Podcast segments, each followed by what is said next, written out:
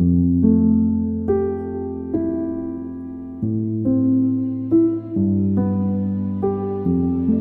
desejo que você compartilhe o link dessa mensagem com o maior número de pessoas possível, seus contatos, por uma razão. Este tema, o tema da vocação, o que você faz como seu trabalho, como seu ganha-pão, é algo fundamental no reino de Deus. Fundamental. E eu pretendo fazer a exposição do texto bíblico, nós não estamos fugindo do script, digamos, nós estamos seguindo o Evangelho de João, trecho a trecho, e você vai ver o, o tamanho da importância desse trecho pelo fato de que a gente vai se concentrar em apenas três versículos hoje à noite. João capítulo 14, de 12 a 14. Nós vamos expor esse trecho e no final eu vou fazer algumas aplicações que têm a ver diretamente com a sua vocação, com o seu trabalho, ou o seu desejo para o trabalho. Amanhã eu soube, não sei se, se será mesmo, mas é para ser amanhã, essa semana, vai sair o resultado do Enem, a, Exame Nacional do Ensino Médio, milhares, centenas, centenas de milhares de jovens tentando entrar para a universidade, pensando em sua vocação e como seria importante, especialmente se você se diz cristão, o tema de hoje à noite. Eu quero pensar com vocês sobre o que Jesus disse aos seus discípulos: faça ainda mais do que eu fiz, faça ainda mais do que eu fiz. João 14, de 12 a 14, diz assim o texto: Eu lhes digo a verdade, quem crê em mim fará as mesmas obras que tenho realizado e até maiores pois eu vou para o Pai.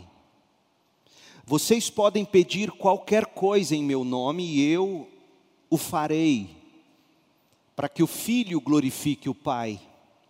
Sim, peçam qualquer coisa em meu nome e eu o farei. Esta é a palavra do Senhor. O que você quer ser quando crescer? Essa pergunta comumente é feita para crianças, com a intenção de descobrir seus desejos, com relação normalmente à profissão que elas querem desempenhar. Interessante é que grande parte das crianças, quando você pergunta para elas o que você quer ser quando crescer, grande parte delas não titubeia, respondem de pronto de forma taxativa, elas respondem o que querem ser quando crescer. E assim elas estão nos dizendo qual é o seu sonho, seus objetivos, pelo menos naquele momento. A criança ela não pensa em obstáculos ou dificuldades, ela simplesmente acredita naquilo que ela diz. E aí você pergunta: "O que você quer ser quando crescer?" E elas respondem: "Quero ser médico." Quero ser bombeiro, quero ser policial, quero ser delegado, quero ser professor, quero ser veterinária. É, é, engraçadinho ver as crianças tão confiantemente declarando o que serão, entre aspas, não é mesmo? A Bela, a minha filha, ela não dizia que queria ser, mas quando era vestida de uma camisa gola polo cor-de-rosa que ela tinha, ela se olhava diante do espelho e dizia: Patoia, traduzindo, pastora. A razão eu não sei, talvez por identificar a roupa dela com o tipo de roupa com a qual o pai geralmente se veste. Realmente eu não sei o porquê, mas era bonitinho ver a Isabela se autoafirmando patoia. Ainda bem que ela esqueceu dessa brincadeira, mas que era engraçadinho, era. De fato, as crianças brincam e se comportam como se os seus desejos profissionais, os seus desejos vocacionais, dependessem somente do tempo. Ou seja, eu vou crescer e eu vou ser médico, eu vou crescer e eu vou ser veterinária. As crianças idealizam projetos e fazem planos para quando alcançarem seus intentos. É da natureza da criança. O problema é que de repente, depois que elas crescem, elas se esquecem ou desistem daqueles sonhos. O que seria tão facilmente alcançado, agora que elas cresceram, está longe demais e é visto como algo impossível. E daí a pergunta: o que, que aconteceu? É porque elas se tornaram adultos realistas demais, sentiram as dificuldades impostas pela vida, aprenderam que aquele desejo não pode ser realizado. Às vezes o jovem, e o adulto também, passa meses ou anos andando em círculos no discernimento vocacional sem registrar o menor amadurecimento. Você já deve ter visto isso. Talvez seja um filho seu, como um cachorrinho correndo atrás do rabo e não sai do lugar. Na decisão pela profissão, pela vocação, e a pergunta é: por quê? Eu penso que dentre tantas coisas, inclusive em casos extremos, fisiológicas ou bioquímicas, Algumas das razões principais para a crise vocacional seriam: primeiro, talvez a pessoa se deixar levar por critérios errados. Segundo, nutrir motivações equivocadas. E terceiro, sonhar com realidades inatingíveis ou desejos impossíveis, coisas abstratas demais. O indivíduo com crise de vocação, e aqui eu digo com, com muito carinho, a pessoa com crise de vocação talvez não esteja atenta ao que verdadeiramente se passa dentro dele ou dela, ou não quer ver o que está se passando no coração, e acaba que pende na direção aonde o vento sopra mais forte, os modismos, acaba cedendo às ilusões do coração enganoso, coração egoísta, o coração ganancioso, e desse modo o jovem, o adulto, fica andando em círculos e caindo nas armadilhas montadas por ele mesmo ou por ela mesma. Geralmente, esse tipo de sujeito em crise vocacional, ele mascara a forma errada de pensar sobre o trabalho, sobre o emprego, com lindas frases de efeito sobre, por exemplo, como ele quer mudar o mundo, como ele deseja que os seus produtos, suas criações, de alguma forma sejam excelentes acima da média, ou talvez ele ou ela fale de santidade pessoal e coisas assim. Não é verdade? Observe aquele ou aquela que às vezes está em crise de vocação. Mas eu quero que você pare e pense. Você é o que você quis ser quando criança? O que você já quis ser? Você já mudou de ideia quantas vezes? Você ainda não sabe o que quer ser, está frustrado, está, está frustrada com aquilo que optou ser e fazer não era isso que você desejaria ser quando crescesse, o que você está fazendo? As realidades das coisas apagaram seus sonhos. Talvez agora você viva dizendo: aquilo não era para mim, isso que eu faço não é para mim, eu só estou fazendo como um bico, eu sou velho demais para tentar outra coisa, eu consegui quase tudo o que eu queria na vida, mas eu não sou feliz só quero ganhar o meu dinheiro e viver a minha vida. De que modo você se expressa? Ou de que modo você coloca a sua crise vocacional? Você tem crise vocacional? Eu quero chamar a sua atenção para o fato de que neste texto de João, o Senhor Jesus nos revelou qual é a vocação principal do cristão, de todo cristão. E se você entender qual é a sua vocação principal, todas as demais coisas serão secundárias e muito mais fáceis de se encaixarem. Jesus aqui está falando qual é a vocação de todo cristão, independentemente do que ele faça como trabalho, como emprego, como ganha-pão. Olha o texto, veja comigo, João 14, verso 12. Eu lhes digo a verdade quem crê em mim fará as mesmas obras que tenho realizado e até maiores. Eu penso que se você, cristão, conscientizar-se e tomar para si mesmo o que Cristo está falando aqui nesse texto, a sua dificuldade com a vocação, com o trabalho, tomará o rumo certo na resolução do seu dilema. E se a crise vocacional não é um problema para você, talvez a maioria dos que estão me ouvindo não tenha problema com crise vocacional, então, neste caso, enquadra a sua vida. Esse texto, no entanto, ele vai servir para você se reavaliar ou se avaliar, será o critério pelo qual você medirá se o que você faz com o trabalho está de acordo com o plano de Deus para a sua vida. Percebeu? Este texto te ajuda, pelo menos de duas maneiras. Um, se você está em crise vocacional, ele vai te dizer qual é o cerne da sua vocação. Dois, se a crise vocacional não é um problema para você, esse texto vai auxiliar você a examinar o que você faz como trabalho, no emprego, como vocação, avaliar você, para que você entenda, perceba, se veja de fato fazendo algo de acordo com o plano de Deus para sua vida enquanto cristão.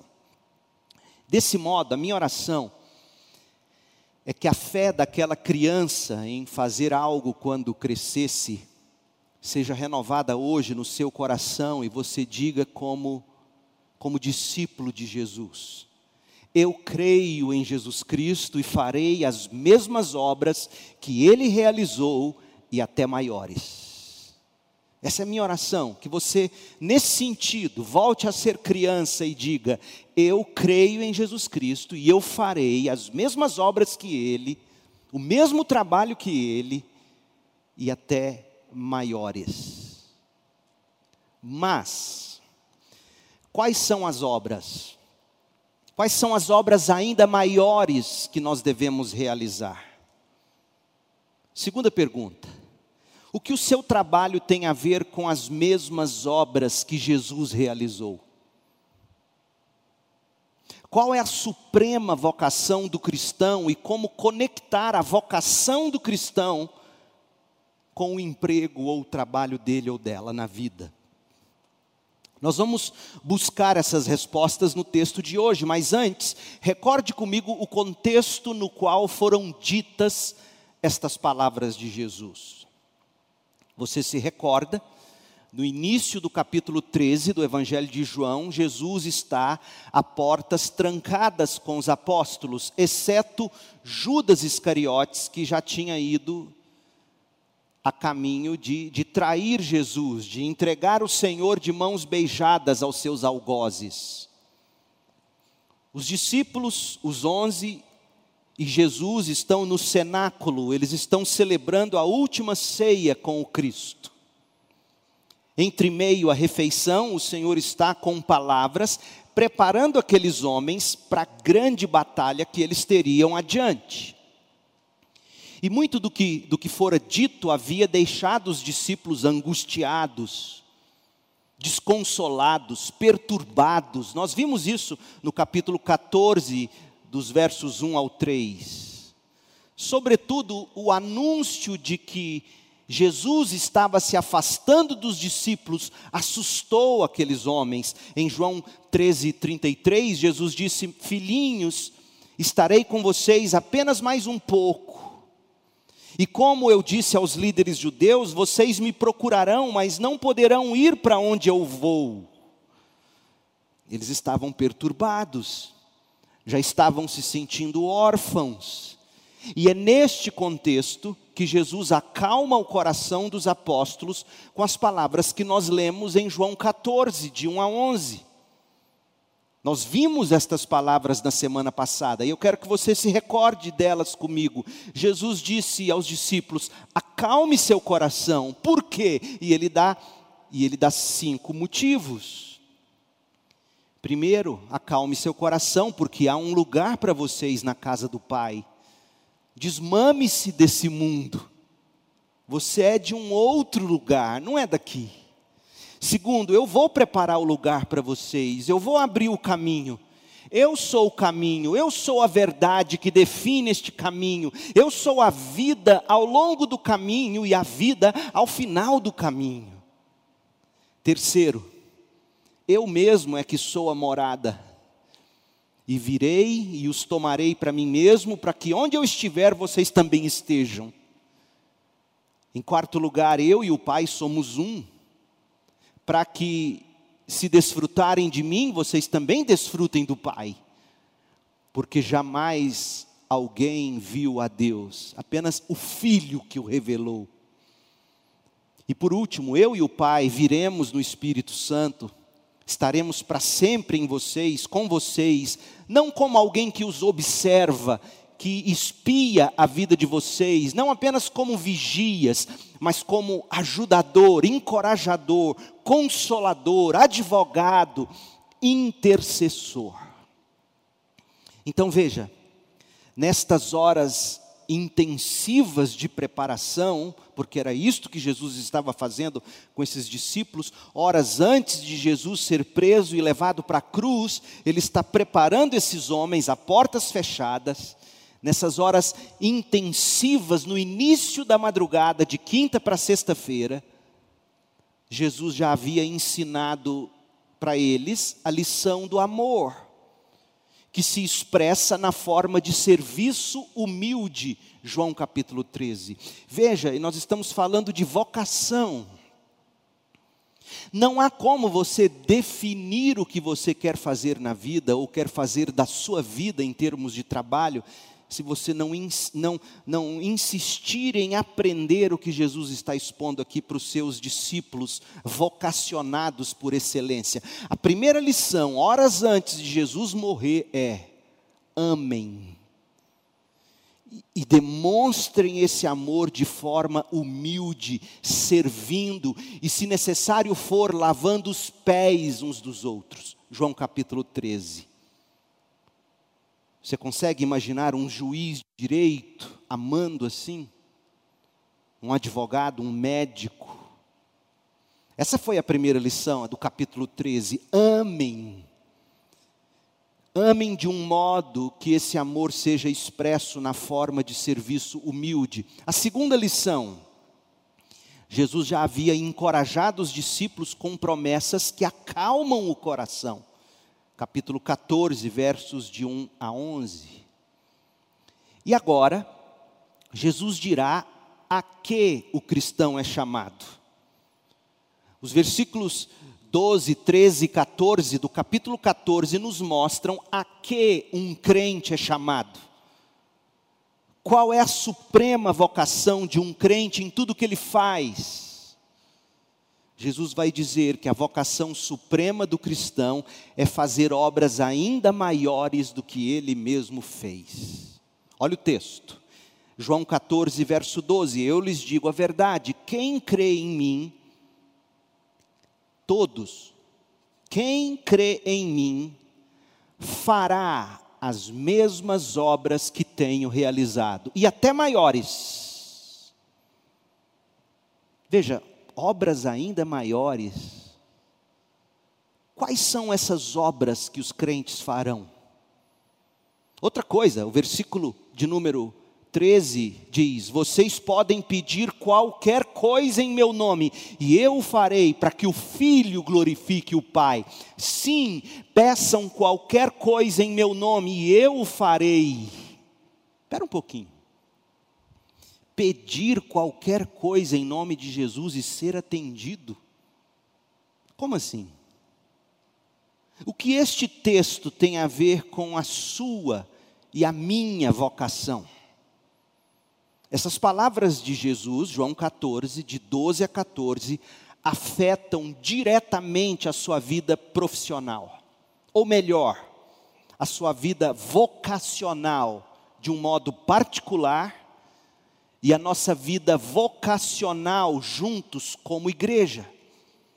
Há três coisas, veja, três coisas que Jesus está afirmando em João 14, de 12 a 14. Preste atenção, olhe para o texto. Primeira afirmação: todos nós, ou todos os que creem em Jesus, continuarão o seu trabalho, continuarão as suas obras.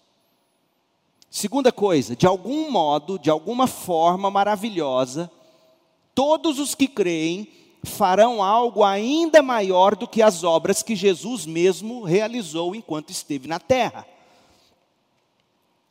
E terceira afirmação, como meio para esse fim realizar as mesmas obras de Jesus e ainda maiores, como meio para esse fim, nós teremos acesso a Deus em oração, a qualquer momento de modo que tudo o que precisarmos e pedirmos para o fim de fazer as mesmas obras que Jesus fez, e ainda maiores, nós vamos pedir e nós vamos receber.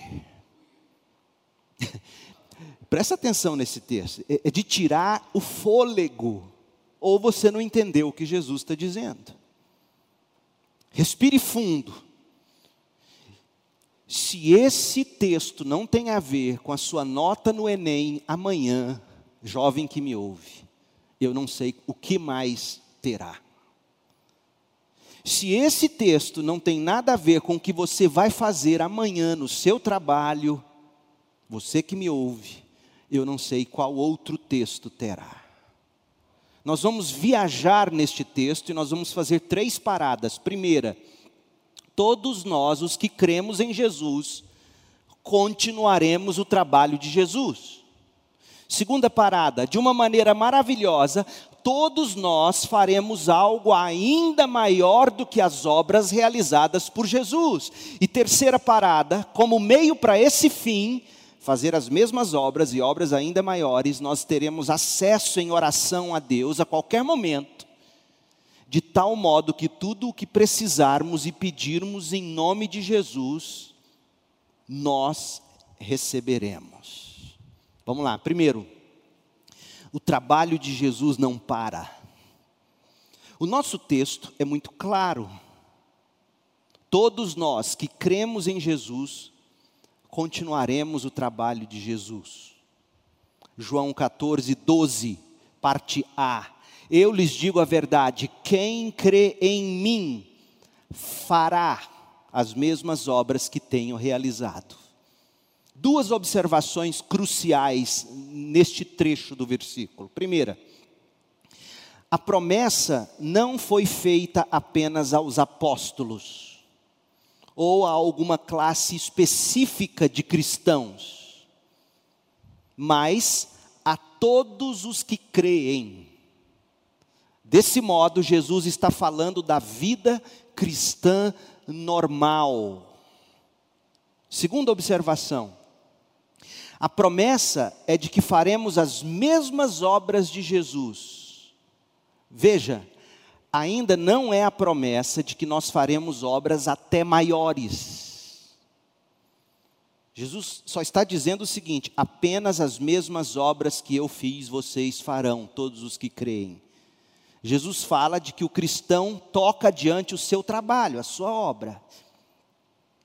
Então, a primeira observação aqui nessa frase é a vida cristã normal. A gente costuma ler esse texto e achar que Jesus está falando de algo absolutamente anormal. Mas Jesus está falando de cristianismo normal, vida cristã pura e simples há aqui uma promessa para todos os crentes, todos os crentes. Portanto, veja, cristão, não há aqui exceções. Se você é cristão, se você professa Jesus Cristo como seu único e suficiente Salvador, você fará as mesmas obras de Jesus. Você, portanto, não poderá pensar o seguinte: ah, isso é para pastores, Essas obras de que Jesus está falando é para missionários, é para diáconos, é para presbíteros, é para crentes veteranos, ou cristãos altamente espirituais, maduros, ou para educadores cristãos, evangelistas, cristãos mais talentosos. Não, o texto não está dizendo isso. Ele não está dizendo que farão as mesmas obras que Jesus quem tiver uma categoria especial de vocação no reino de Deus. Não, o texto diz assim: quem crê em mim, ou seja, todo aquele que crê em mim, fará as mesmas obras que eu tenho realizado. Os crentes, pura e simplesmente crentes, farão as mesmas obras que Jesus realizou. E, e isso, gente, é absolutamente surpreendente. Nós já passamos por esta frase em outros textos de João. Frase que diz exatamente ou mais ou menos assim: quem crê em mim. Olha o que significa quem crê em mim no Evangelho de João. João 6,35. Quem crê em mim nunca mais terá sede. João 7,38. Rios de água viva brotarão do interior de quem crer em mim. João 11, 25. Quem crê em mim viverá, mesmo depois de morrer. João 12, 46. Todo aquele que crê em mim não permanecerá na escuridão. Em outras palavras, Jesus está tratando de cristianismo normal, é para quem crê. Ele está falando do que significa ser cristão. Crer em Jesus é o que nos une a Ele para a vida eterna. Portanto, quando você lê em João, quem crê em mim fará isto ou aquilo, você está lendo a respeito da sua vida normal enquanto cristão. Essa é a primeira observação que você tem que deixar penetrar você. A promessa no versículo 12 não é feita, João 14, 12, não é feita apenas para apóstolos, pastores, missionários, gente muito espiritual. A promessa é para todos os que creem, é a vida cristã normal. Segunda observação, ainda nesse versículo 12, parte A. Jesus promete que todos os crentes farão o seu trabalho. De novo, nós ainda não estamos falando da promessa de que faremos obras ainda maiores, apenas as mesmas obras de Jesus. Olha o texto, João 14, 12. Eu lhes digo a verdade: quem crê em mim, todo aquele que crê em mim, fará as mesmas obras que tenho realizado. Aí você deve estar pensando assim: as mesmas obras? Como assim? Nós faremos mesmo as mesmas coisas que Jesus fez? E os milagres espetaculares de Jesus? Por exemplo, só no Evangelho de João, você se recorda o que Jesus fez? Capítulo 2, Jesus transformou água em vinho. Capítulo 4 de João, Jesus leu os pensamentos da mulher samaritana. Capítulo 4, Jesus curou o filho do oficial romano. Capítulo 5, Jesus curou o homem que há 38 anos estava paralítico. Capítulo 5, Jesus alimentou, ou melhor, capítulo 6, Jesus alimentou 5 mil pessoas com apenas cinco pães e dois peixinhos. Capítulo 6, Jesus andou sobre águas. Capítulo 9, Jesus curou um cego de nascença. Capítulo 11, Jesus ressuscitou Lázaro dos mortos após quatro dias na sepultura. Pergunta: nós faremos essas mesmas coisas? Mesmo? O que, que Jesus quis dizer quando ele prometeu? Eu lhes digo a verdade: quem crê em mim fará as mesmas obras que eu tenho realizado. De fato, Jesus quis dizer que todo cristão faria tudo isso, todos esses milagres, ou que todo cristão faria algo do tipo. E se não fizesse, não seria crente, porque ele está dizendo: todo aquele que crê fará as mesmas obras que eu. Então, não parece provável que Jesus esteja dizendo o que comumente se pensa. Não, Jesus não está dizendo que você fará os mesmos milagres que ele fez. Por uma razão, a revelação bíblica, ela não termina nos evangelhos. A revelação bíblica vai até Apocalipse. E se você ler com cuidado as cartas de Paulo, especialmente 1 Coríntios 12, você vai descobrir o apóstolo inspirado pelo Espírito de Deus, trazendo revelação de Deus, dizendo que Deus não espera que todos façam milagres. Ele vai dizer assim em, em 1 Coríntios 12, verso 7: A cada um de nós é concedida a manifestação do Espírito para o benefício de todos. A um, o Espírito dá a capacidade de oferecer conselhos sábios. A outro, o Espírito dá uma mensagem de conhecimento especial. A um, o mesmo Espírito dá grande fé. A outro, o único Espírito concede o dom de cura. A um, ele dá o poder de realizar milagres. A outro, a capacidade de profetizar. Ele não dá o dom de milagres para todos. Paulo entendeu isso. Olha o que ele diz em 1 Coríntios 12, 29. Somos todos apóstolos? Claro que não. Somos todos profetas? Claro que não. Somos todos mestres? Claro que não. Todos nós temos o poder de fazer milagres? Óbvio que não. Todos temos o dom de cura? Não. Todos temos capacidade de falar em línguas diferentes? Não. Todos temos a capacidade de interpretar o que é dito em línguas? A resposta é não. Ora, se Jesus não quis dizer que todos os crentes farão milagres como os milagre que, milagres que ele fez, o que, que ele quis dizer quando ele disse em João 14, 12: Eu lhes digo a verdade, quem crê em mim fará as mesmas obras que tenho realizado. E eu espero que esteja claro na sua mente à luz de 1 Coríntios 12, que é palavra de Deus, tanto quanto o que Jesus diz aqui em João 14, 12, à luz de 1 Coríntios 12, nem todos os cristãos farão os milagres, farão milagres. Mas Jesus está dizendo que todo que crê nele fará as mesmas obras que ele realizou. O que, que Jesus quis dizer? Que obras são estas e que definem a minha e a sua vocação? Vamos ver o contexto imediato desse versículo, que explica que as obras ou o trabalho que todo crente realiza é o de fazer outros crerem em Jesus.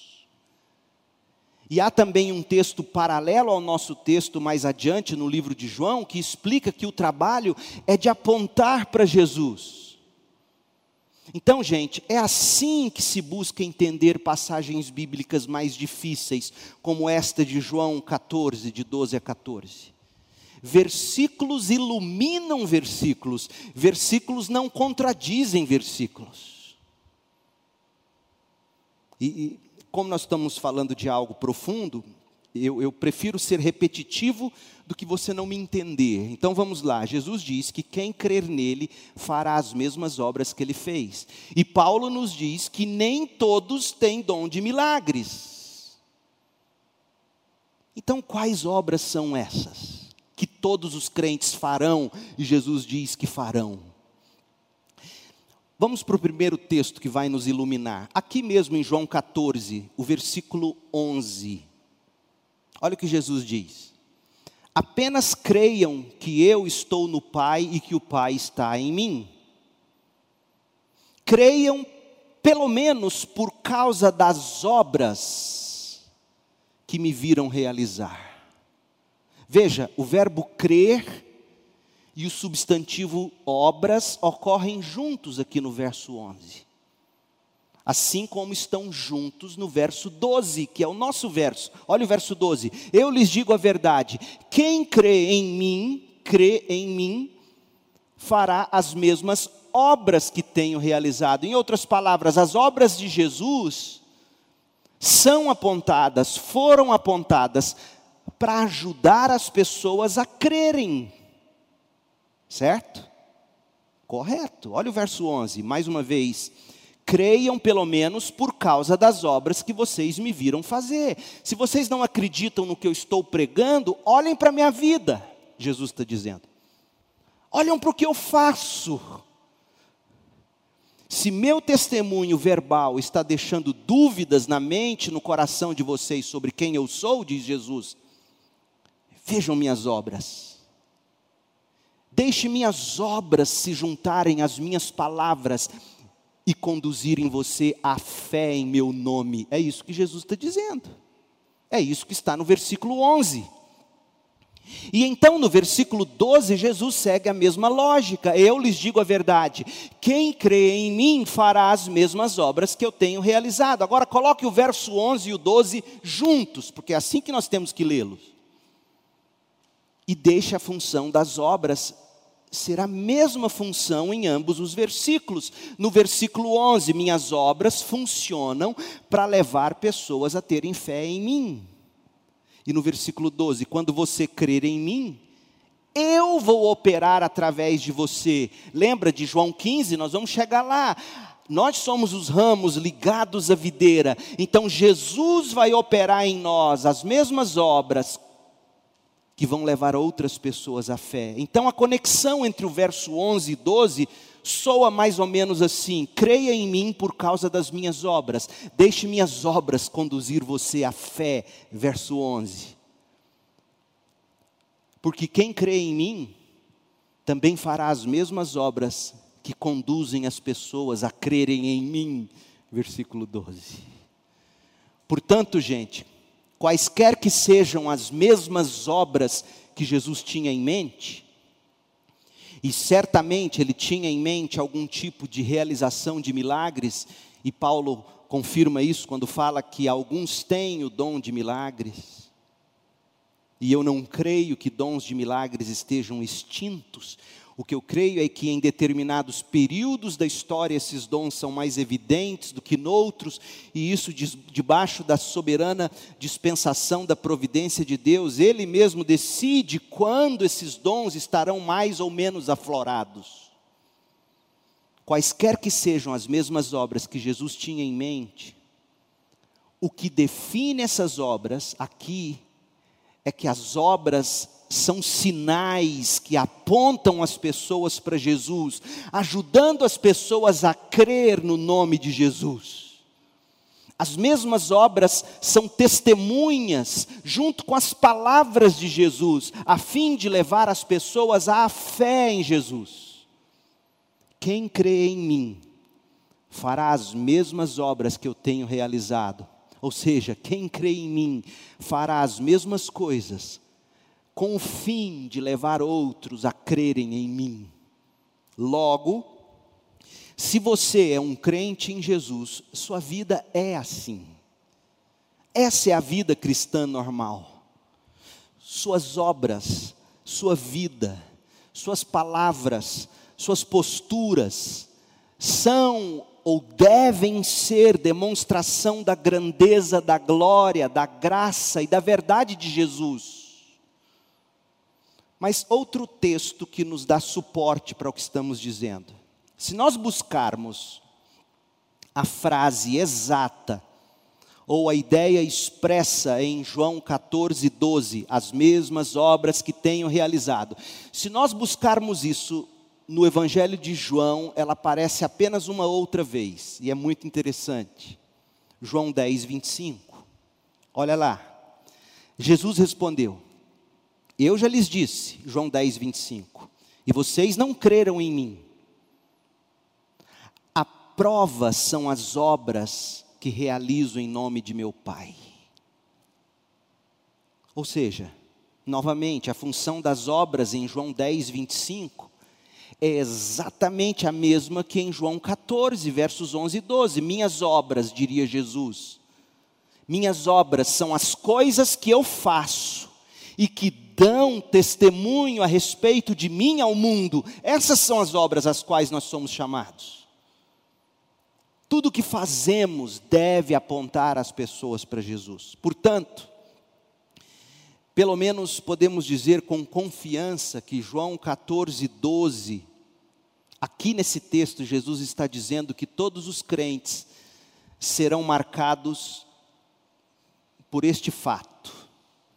Eles estarão unidos de tal modo a Cristo pela fé, que ele, o cristão, continuará fazendo as mesmas obras que Jesus realizou, com o objetivo de dar testemunho de Jesus ao mundo.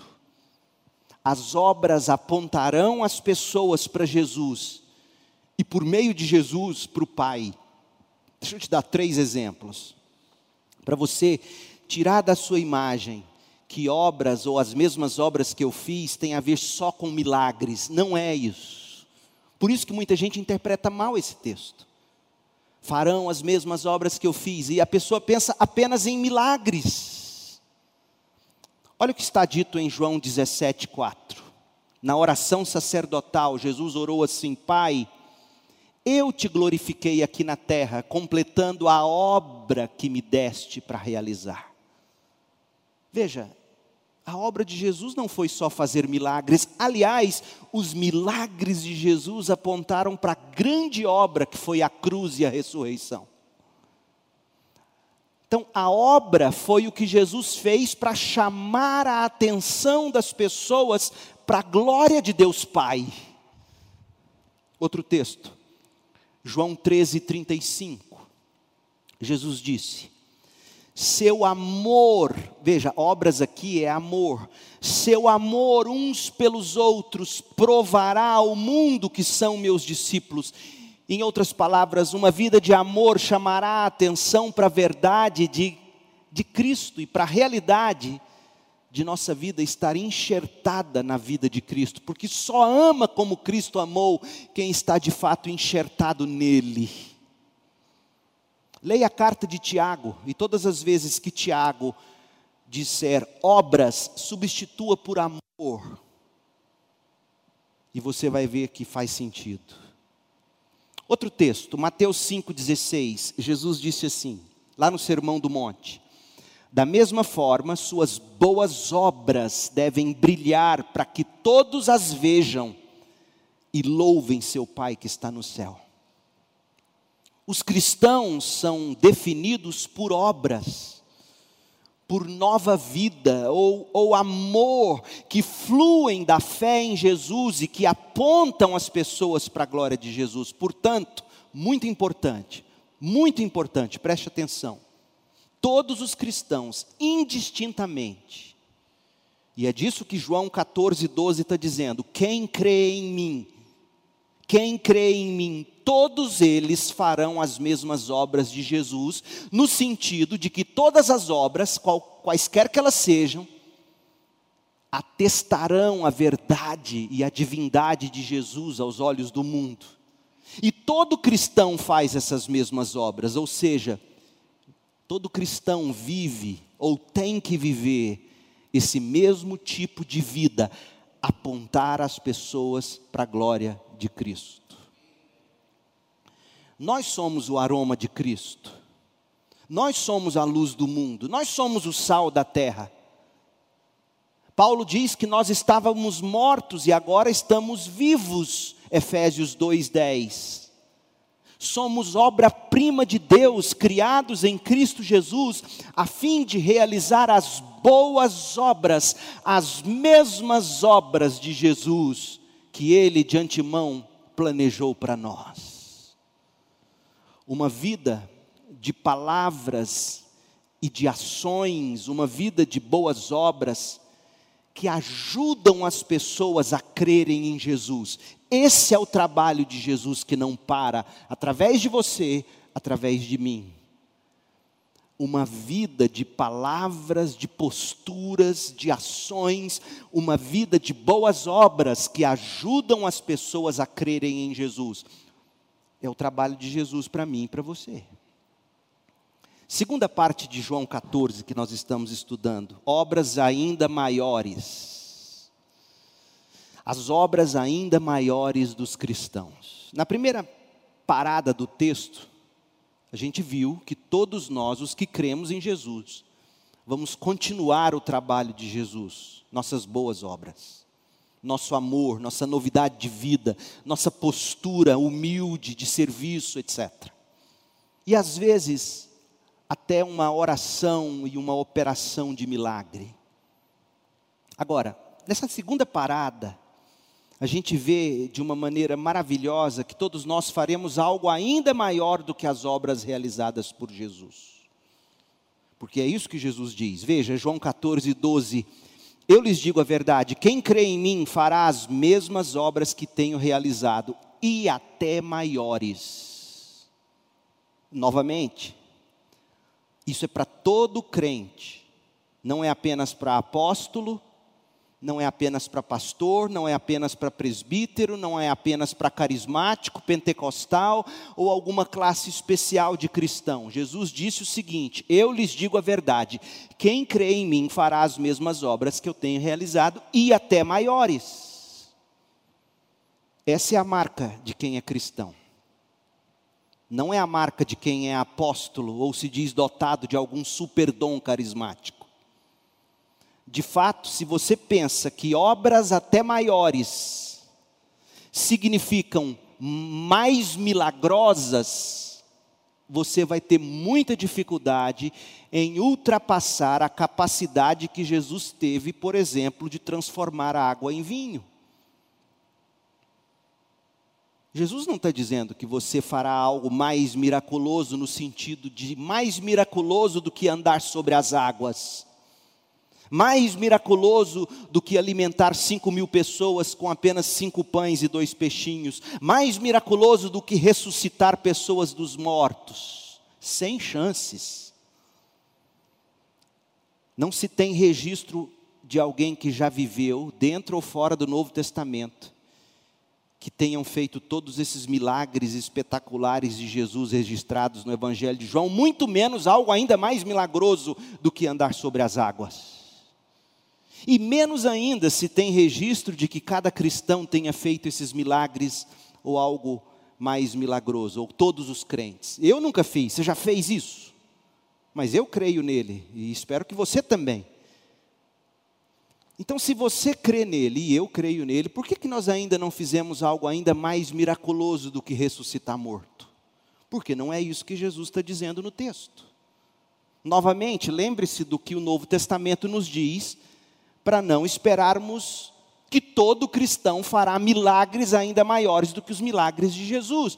Por quê? Porque em, em Coríntios 12, de 29 a 30, Paulo diz que nem todos farão milagres, nem todos terão o dom de cura, nem todos falarão em línguas.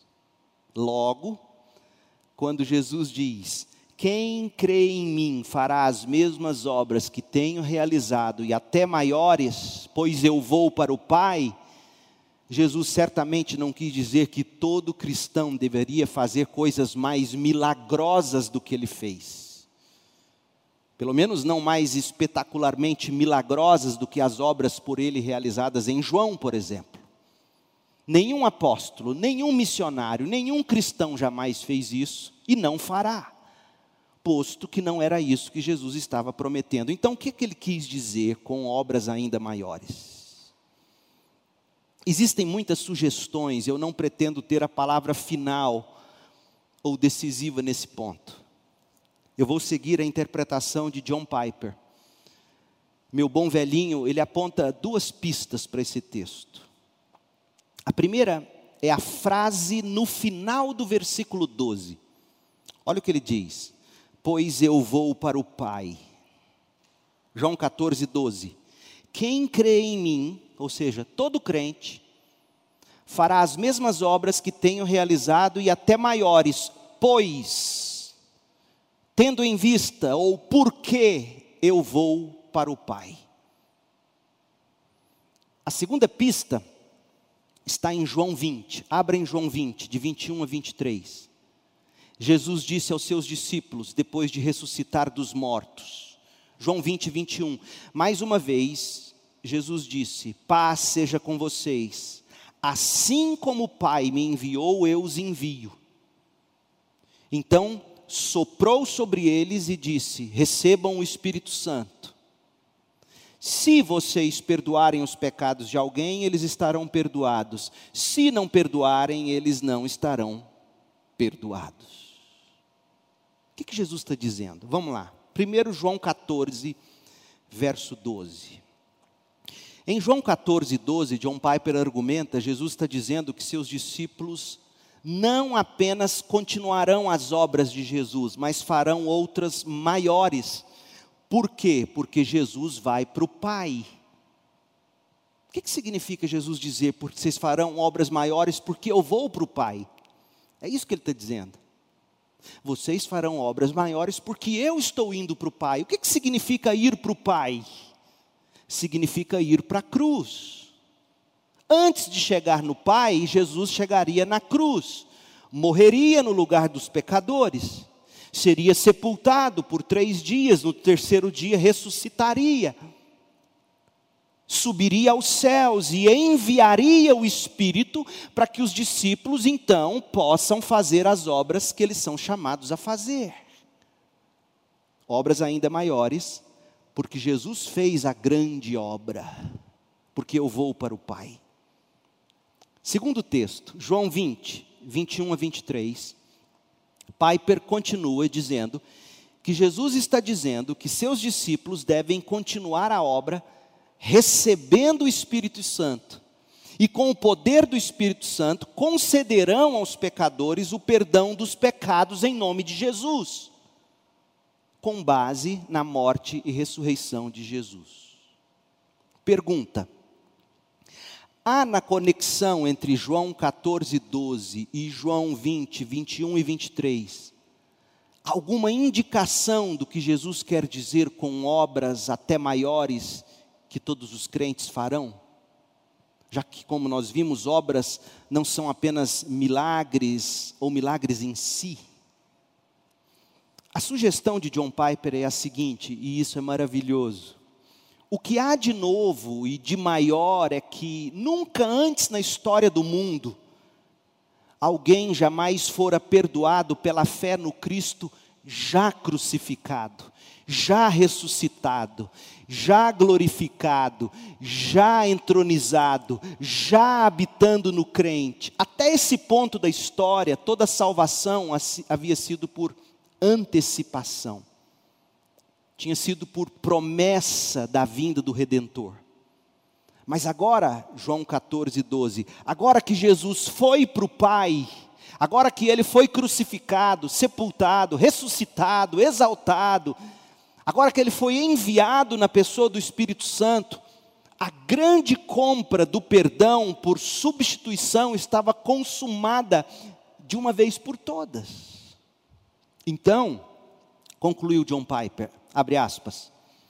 Penso que Jesus teria dito: mesmo quando perdoei pecadores durante minha vida terrena, eu perdoei pecadores antecipando a minha obra completa na cruz. Mas vocês vão perdoar pecadores em meu nome, com base na obra completa. O Espírito em vocês será o Espírito do Cristo crucificado e ressuscitado. A mensagem que vocês pregarão não será a mensagem de um resgate prometido, mas de um resgate já pago, um pagamento completo, uma propiciação consumada. Fecha aspas. Portanto, crente, quais são as obras ainda maiores que você fará, crente? Quais são? John Piper prossegue, abre aspas. Você, crente, receberá o Espírito Santo como o Espírito de Cristo crucificado pelos nossos pecados e ressuscitado para o nosso perdão Antes da ressurreição de Jesus, ninguém na história do mundo havia feito isso, nem mesmo Jesus. E no poder dessa experiência absolutamente nova, a habitação do Cristo crucificado e ressuscitado, suas obras de amor crente, sua mensagem de vida em união com Cristo, irão apontar as pessoas para a glória do Filho de Deus ressuscitado, e você será o instrumento de seu perdão com base na obra consumada consumada de Cristo. Isso será novo, isso será maior do que os milagres terrenos de Jesus, porque é isso que Jesus veio realizar com Sua morte e ressurreição. E todos os milagres de Jesus apontaram para essa obra na cruz. Quais são as obras maiores? É você, no poder do Espírito Santo, falar da grande obra de Jesus consumada, realizada. E é o que nós vamos celebrar no próximo fim de semana, Deus permitindo, a Páscoa, a ressurreição de Jesus. A primeira parte do nosso texto foi: todos nós, os, todos nós, os que cremos em Jesus, continuaremos fazendo as suas obras. O trabalho de Jesus não para. É as, quais são as obras? Tudo que falamos, tudo que fazemos, deve apontar as pessoas para Jesus. Essas são as obras. Tudo que falamos, tudo que fazemos, todo crente faz para apontar as pessoas para Jesus. A segunda parte do texto foi: todos nós faremos algo ainda maior do que as obras de Jesus. Ou seja, realizaremos as boas obras com base na obra consumada de Jesus, no poder do Espírito que Jesus nos enviou. E se Deus permitir, já está queimando no meu coração a, a, mensagem do domingo de manhã que vem da, da Páscoa. Eu quero ir lá para João capítulo 20, esse texto que Jesus entra ali ressuscitado na sala, os discípulos trancados, e sopra sobre eles essa parábola viva da chegada do Espírito Santo. E como esse texto é importante para essa época de pandemia. Jesus fala três coisas e Jesus faz três coisas lá em João 20. Eu quero que você preste atenção nisso durante a semana, para próximo domingo de manhã, se Deus permitir. Então, nós fazemos as mesmas obras de Jesus, apontamos pessoas para Cristo para o Pai através de Cristo. Fazemos obras ainda maiores no sentido de que tudo o que fazemos, ao apontar as pessoas para Cristo, é com base naquilo que Jesus já fez. Ele mesmo, quando apontava as pessoas para o Pai, ele apontava na promessa. Assim foi no Antigo Testamento. Apontavam as pessoas para Deus na promessa do, do Messias, na obra do Messias. Mas agora não o Messias já foi crucificado, morto e ressuscitou vitorioso e habita no crente pelo Espírito Santo. Essas são as obras maiores. Maiores do que os milagres. Porque todos os milagres apontam para o Cristo, que cumpriu a lei em si mesmo, que morreu na cruz no nosso lugar e ressuscitou vitorioso. Não tem obra maior do que essa a última parte do texto. Tudo que nós precisamos para cumprir essas obras, nós podemos pedir e receberemos. A terceira e última parte. Tudo que você precisa, você pode pedir e receberá. Tudo o que? Como assim? Olha João 14, versos 13 e 14. E Jesus repete isso duas vezes, uma e mais uma, para deixar claro o que eu estou dizendo é verdade, presta atenção. Olha o que ele diz: Vocês podem pedir qualquer coisa em meu nome, e eu farei, para que o Filho glorifique o Pai. Ele deve ter visto a cara de espanto dos apóstolos, e aí ele repete: sim, sim, Pedro, sim, João, sim, Mateus. Peçam qualquer coisa em meu nome, e eu o farei. Jesus está dizendo: meu trabalho não para, vocês seguem com as mesmas obras que eu, glorificar o meu nome e o de meu Pai apontar as pessoas para mim, eu sou o caminho, eu sou a verdade, eu sou a vida. Enquanto vocês continuam minha obra no mundo, e vocês procuram deixar sua luz brilhar, enquanto vocês procuram viver em amor, oferecer perdão de pecados em nome do Cristo crucificado e ressuscitado, enquanto vocês realizam essas obras, peçam tudo o que vocês precisarem para que isso aconteça e eu darei. Jesus não está dando para nós um cheque em branco para a gente gastar nos nossos próprios prazeres. Ele está dizendo: o canal de comunicação está aberto, enquanto você está lá na linha de frente, nessa época de pandemia, perdendo todas as suas forças, todas as suas esperanças, nessa missão de apontar as pessoas, não em última instância para a cura da Covid, mas para a obra de Cristo na cruz. Você está lá sofrendo, perdendo tudo, ele diz: peça o que você precisar para que essa obra aconteça, e eu farei. Presta atenção nisso, crente.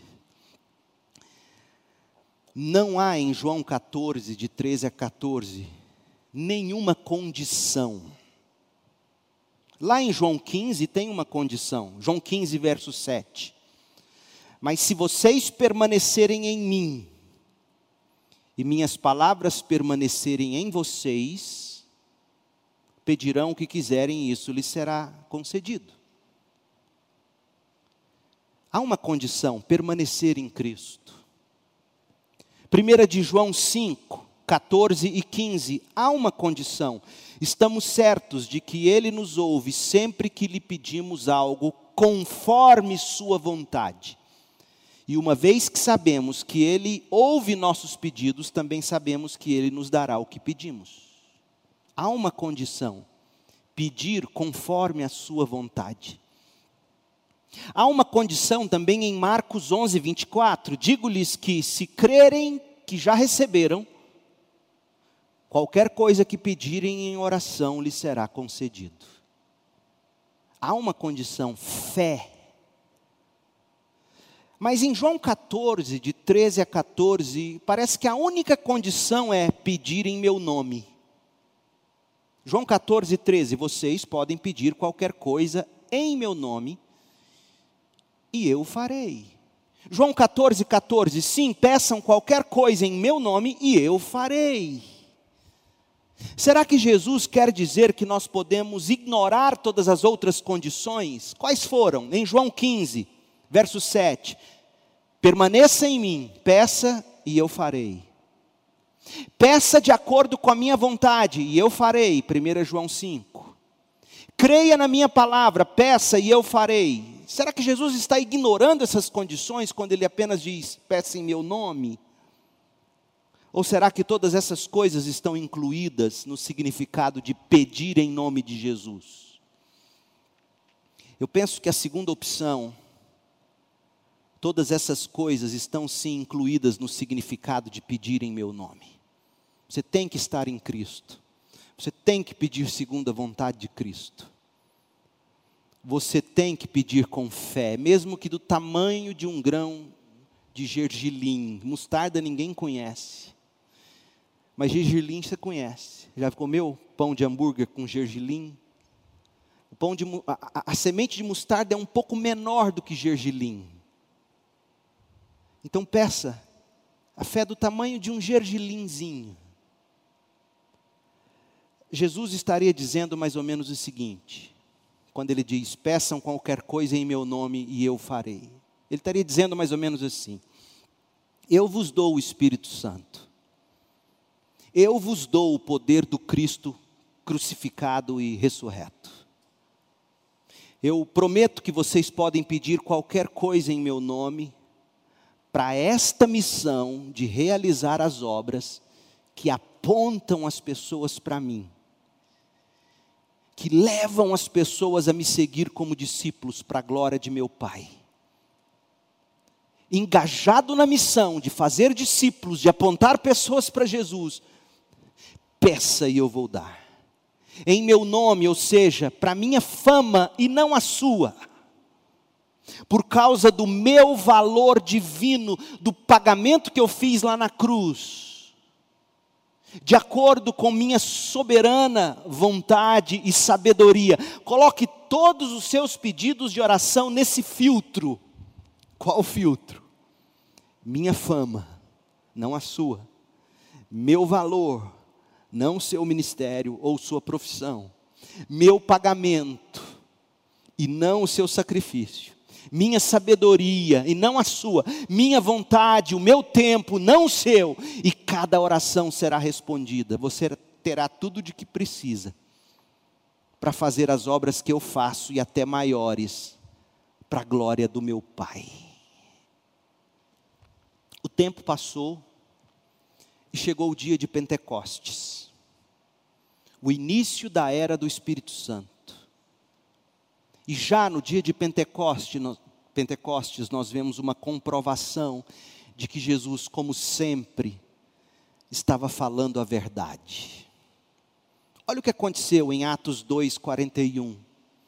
Os que creram nas palavras de Pedro foram batizados. E naquele dia houve um acréscimo de cerca de 3 mil pessoas. Depois, Atos 4, versículo 4. Muitos que tinham ouvido a mensagem creram, totalizando agora cerca de 5 mil homens.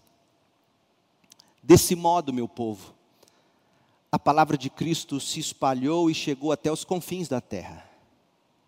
Nunca, jamais, tantas pessoas ao mesmo tempo ouviram do Cristo crucificado e ressuscitado para a salvação de todo aquele que crê. Por isso, diz Jesus: Eu lhe digo a verdade. Quem crê em mim fará as mesmas obras que eu tenho realizado, ou seja, viverá, e tudo o que fizer, e tudo o que falar, será para apontar pessoas para Jesus.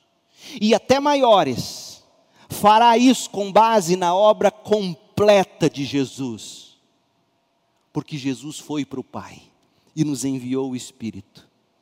E vocês poderão pedir qualquer coisa em meu nome, para o cumprimento dessa missão, e eu farei, para que o Filho glorifique o Pai. Sim, não se espantem, peçam qualquer coisa em meu nome, para o fim dessa missão, e eu o farei. Jesus está dizendo a você hoje à noite: faça ainda mais do que eu fiz. Essa é a sua vocação. Esse é o seu chamado.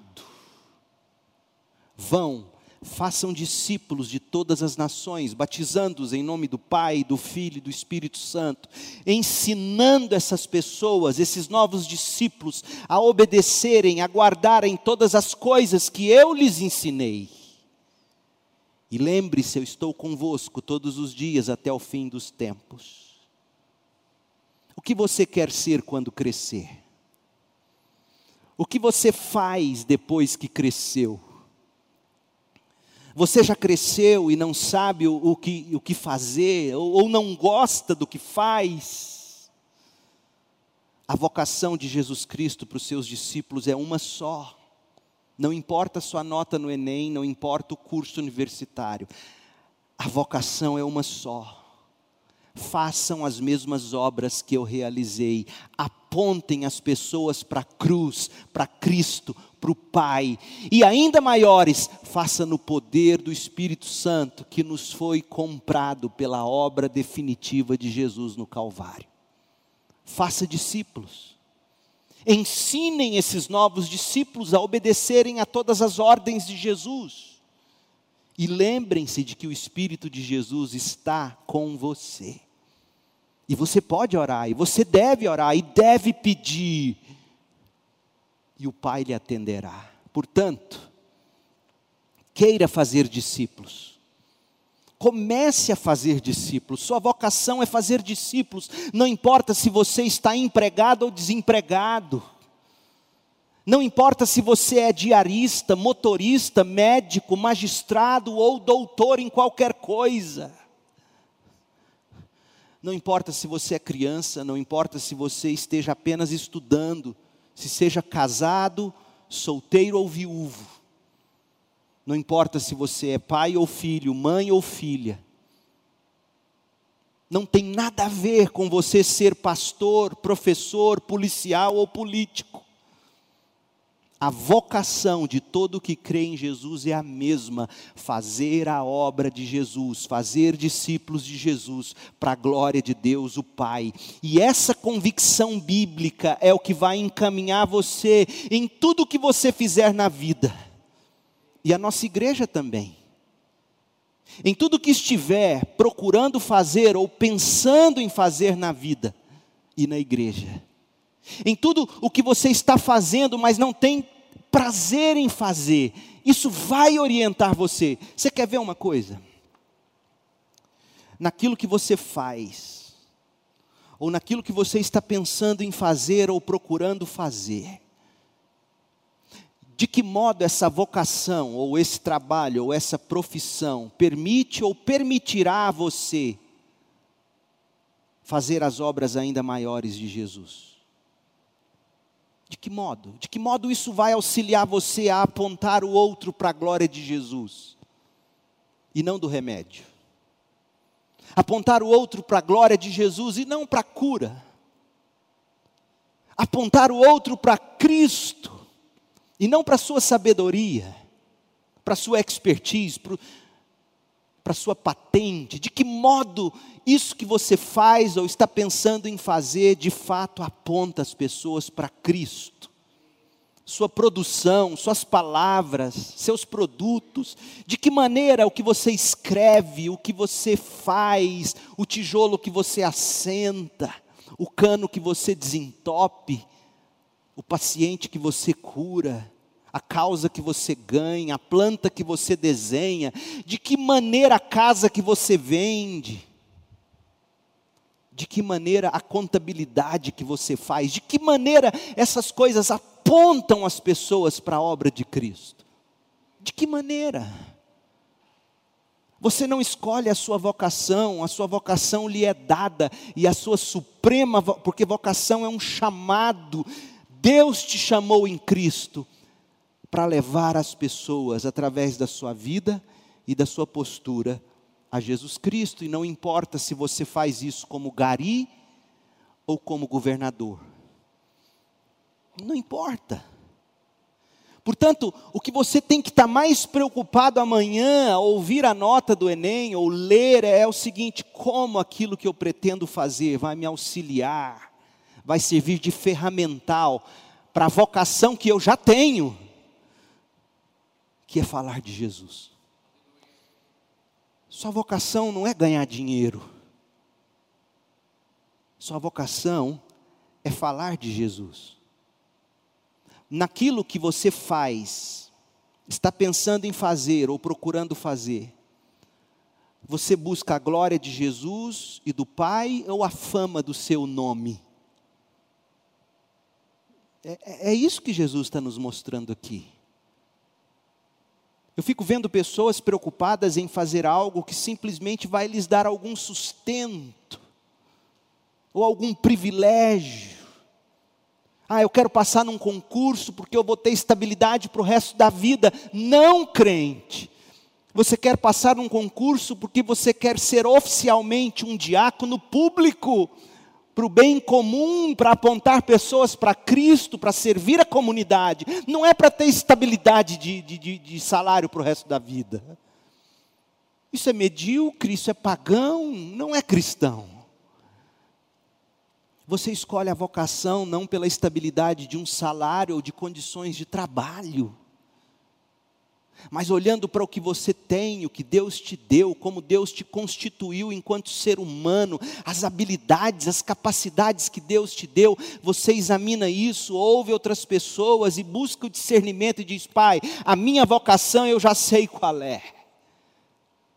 Tudo que eu fizer ou falar serão obras que apontarão pessoas para Cristo. Eu já sei que essa é minha vocação, agora nesse meu chamado, a forma como eu sou, como o Senhor me fez, a educação que eu tive,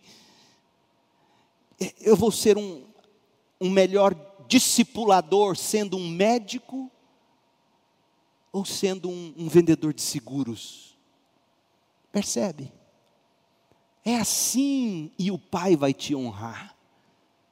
Nessa missão. Por quê? Porque você vai pedir tudo que é necessário para que essa missão chegue ao fim. Não a missão de se enriquecer, de ter uma casa quitada, de ter um salário para o resto da vida, uma aposentadoria que te garanta fartura na velhice. Não, não é esse o seu chamado. Por isso que as pessoas se deprimem, porque miram nisso. Você vai pedir porque você quer cumprir a missão. Você quer falar de Jesus pelo que você faz, pelo que você fala, apontando as suas obras, apontar as pessoas para a obra consumada de Cristo. E você vai pedir e Deus vai te honrar.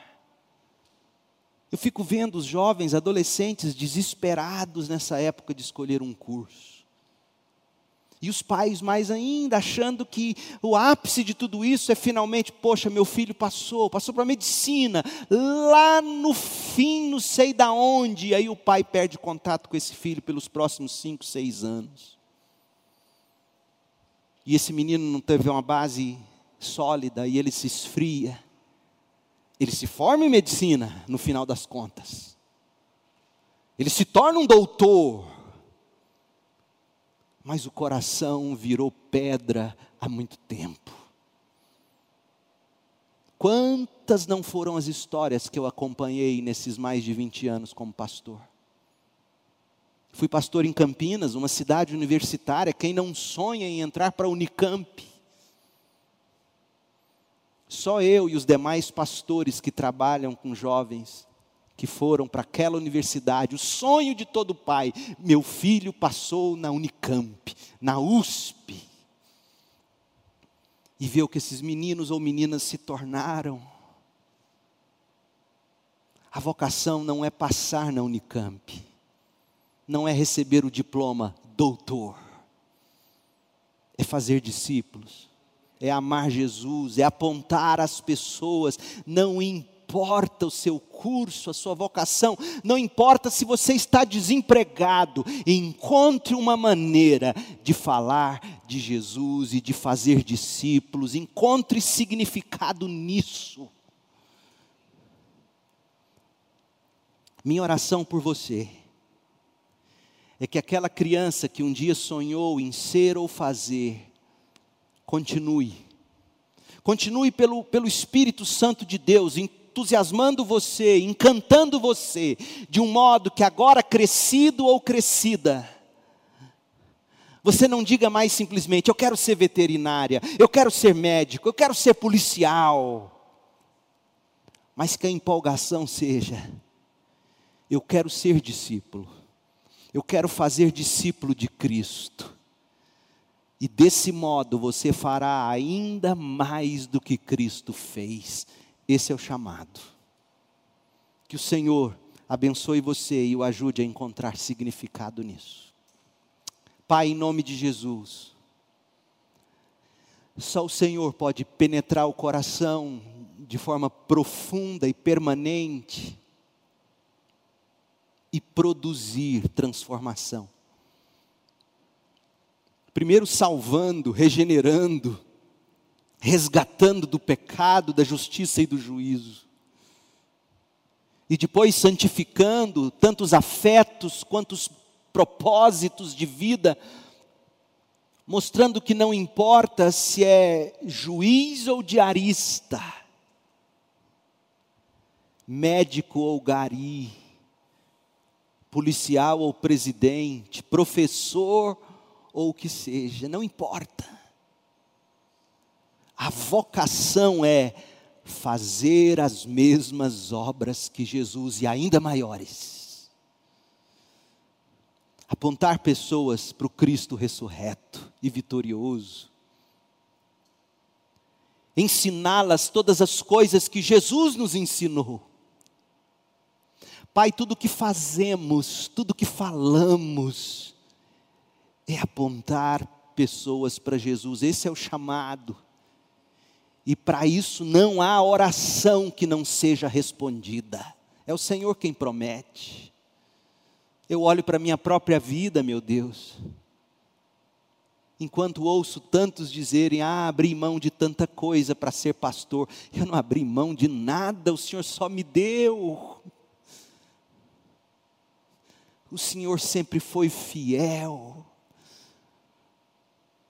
Ó oh Deus, tantas centenas me ouvem, me ouvirão ainda através dessa mensagem, pessoas confusas, perdidas como baratas tontas, angustiadas, sem saber o que fazer ou entediadas no que estão fazendo, porque simplesmente não entenderam a vocação suprema do crente. Fazer as mesmas obras de Jesus. Faça com que cada um dos que me ouvem leia os evangelhos de novo e de novo e enxergue as obras de Jesus e replique as obras de Jesus e cresça em fazer as obras de Jesus e ainda maiores. Esse mundo será diferente. O reino será espalhado. E certamente o Senhor chegará mais cedo porque aí sim todas as etnias ouvirão do Senhor e então virá o fim. Ó oh Deus, cumpra esse propósito. Faça muito mais do que pedimos ou pensamos, conforme o seu poder que opera em nós, em nome de Jesus. Amém. Deus te abençoe com graça e paz.